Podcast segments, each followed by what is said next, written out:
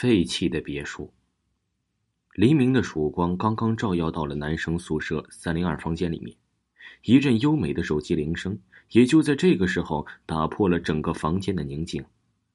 优美的旋律传播在房间里的每一个角落，而这个时候啊，床上一个年龄不是很大的，也就二十多岁的年轻小伙子反身从床上坐了起来。这是谁呀？大清早的就打电话，还让不让人睡觉了？虽然嘴里抱怨着，但是他还是伸手就拿起了桌子上的手机，更是看也不看的就按通了接听键，放在了耳边。喂，谁呀？大清早的还让不让人睡觉了？有事快说，没事我就挂了。只见这个男孩虽然打着电话，但是坐在床前，眼睛也不睁的，不知道的还以为他在梦游呢。小浩，你不会还没起床吧？现在你看看这表，都几点了？昨天晚上我们约好了一起去乡下小杰家别墅里面度假，你到底去不去？你要是不去，我们可去了。现在所有人都等着你呢。电话接听以后，很快电话里面同样传来了一个不是很满意的声音，对着这个名叫小浩的人说道：“这个叫小浩的男孩全名叫王浩，他们都是实验大学的学生。由于刚刚放暑假，他们觉得实在是太无聊了。而小杰家里刚好这乡下有一套别墅，所以大家就提议去乡下的别墅里面玩。而大家呀都很欣然的接受了。怎么不回去呢？这次的旅行没我多无聊啊！我现在就去，二十分钟马上就到。本来还迷迷糊糊的王浩啊，听到他们就要出发了，顷刻间睡意全无的他挂了电话，急急忙忙的穿好衣服，带着自己的行李就来到了他们约好的地点。果然看到大家都已经准备好了，准备整装待发了。这一次啊，他们是开车去的，而车上啊一共就五个人，一个就是所谓的小杰，还有一个就是今天早上给小杰打电话的小凯，剩余两个就是小杰跟小凯的女朋友。小静跟着小茹看到王浩上车以后啊，于是小杰马上启动了汽车，就往小杰家的别墅里面跑去。一路上这里的风景如花，都很漂亮。其实小杰家的别墅啊，虽然说是乡下的。但是却远离农村很远，汽车开了一个上午才到这里。小杰把汽车停好，大家下车之后才发现，整个别墅啊冷冷清清的，就跟从来没有人住一样。这个是个老房子了，据说呀，我爸年轻的时候建的。我爸整天忙工作，所以很少就有人来，冷清也是正常的嘛。好了，大家先拿东西吧，今晚我们烧烤。也许小杰看出了大家的顾虑，于是啊，大家就马上都解释了一下。大家知道以后，于是欣然的拿着各自的东西进入了别墅里面。而排在最后的小茹正拿着他自己东西的时候，这个时候啊，不知道从哪里跑来了一个疯疯癫癫的老婆婆，刚走到小茹的跟前就摔了一跤。而小茹啊，放下手里的东西就要扶这个老婆婆。可是老婆婆呀，突然看了小茹一眼，眼睛睁得大大的，像是看到了什么恐怖的东西。冤鬼索命来了！冤鬼索命来了！小丽来索命了！一个人都逃不掉，我们都要死！还没等小茹扶起来，他一下子就站了起来，急急忙忙的往一边跑去。而这里的动静早就已经吸引了小杰他们几个。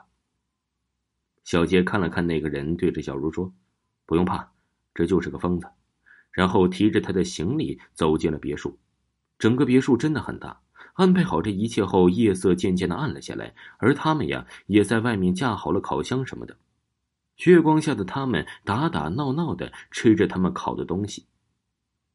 可是也就在这个时候，天空不知不觉的暗了下来，一道道闪电一闪而过，倾盆大雨也就在这个时候啊，毫无征兆的下了起来。于是大家就急急忙忙的跑到了别墅里面，可是他们却没有发现，在这漆黑的夜里，正有一双眼睛紧紧的盯着他们呢。也许呀，是由于下雨的原因吧，大家都没有了多少兴趣，于是就各自回到自己房间睡觉去了。夜慢慢的深了，而就在这个时候，小茹急急忙忙的从房间里跑了出来，快速的往厕所跑去。可是刚刚打开厕所的门，一股血腥味弥漫了整个房间里面。打开灯，厕所里面赫然躺着一个上着年纪的老婆婆，而这个老婆婆正是下午被小杰说成疯子的老婆婆。突然，一声惊叫声喊了起来。房浩他们听到叫声以后啊，就急急忙忙的跑了过来。当他们看到屋里的景象的时候，脸色不由自主的变了，于是打电话就报警。可是却在这个时候，他们的手机都没有信号。小杰呢？他怎么没出来？而就在时候，他们突然觉得小杰不知道跑哪了，于是他们几个立刻跑到了小杰的房间，依然没有找到。怎么办？现在手机发不出去，小杰又找不到了，我们要不要出去啊？然后找个有信号的地方先报警呢。看着大家迷茫的眼神，小静在一边提示道：“别无办法的大家也只好赞同了小静的这个办法。”于是他们打开大门就跑了出去。可是外面不知道什么时候开始飘起了一片片浓雾。出来这个地方的他们，在他家转了好久都没有走出去。没过多久，居然又回到了别墅里面。而就在这个时候，他们刚刚走进别墅里面的时候，旁边的冰箱里面呢，居然流出了一片鲜红色的液体，很快吸引住了大家的目光。于是他们小心翼翼的来到了冰箱前，打开一颗血淋淋的人头放在了冰箱里面，而这个就是主人公小杰。此时的别墅里面到处弥漫着恐怖的气息，到处都是死气沉沉的样子。可是，也就在这个时候，他们谁都没发现小茹不见了。现在，他们心里唯一的念头，于是他们管不了那么多，转头就向外跑去。而就在刚刚跑到大门的时候啊，却突然发现大门不知道被谁上了锁，而旁边的一个小房间的小门被打开了。于是，他们就小心翼翼的进去了。刚进去一下子，他们就看到了椅子上坐的一个人。走过去，他们惊讶的发现，居然是小茹，而且尸体已经开始发烂，应该死了很久吧。如果这个真的是小茹的话，那今天跟自己一天的那个是谁呢？看到这里，顿时感觉到了一阵阵的寒意。顾不了那么多的三个人，就来到了小杰的车前，打开车门坐了进去，然后发动汽车，一下子撞开了大门，跑了出去。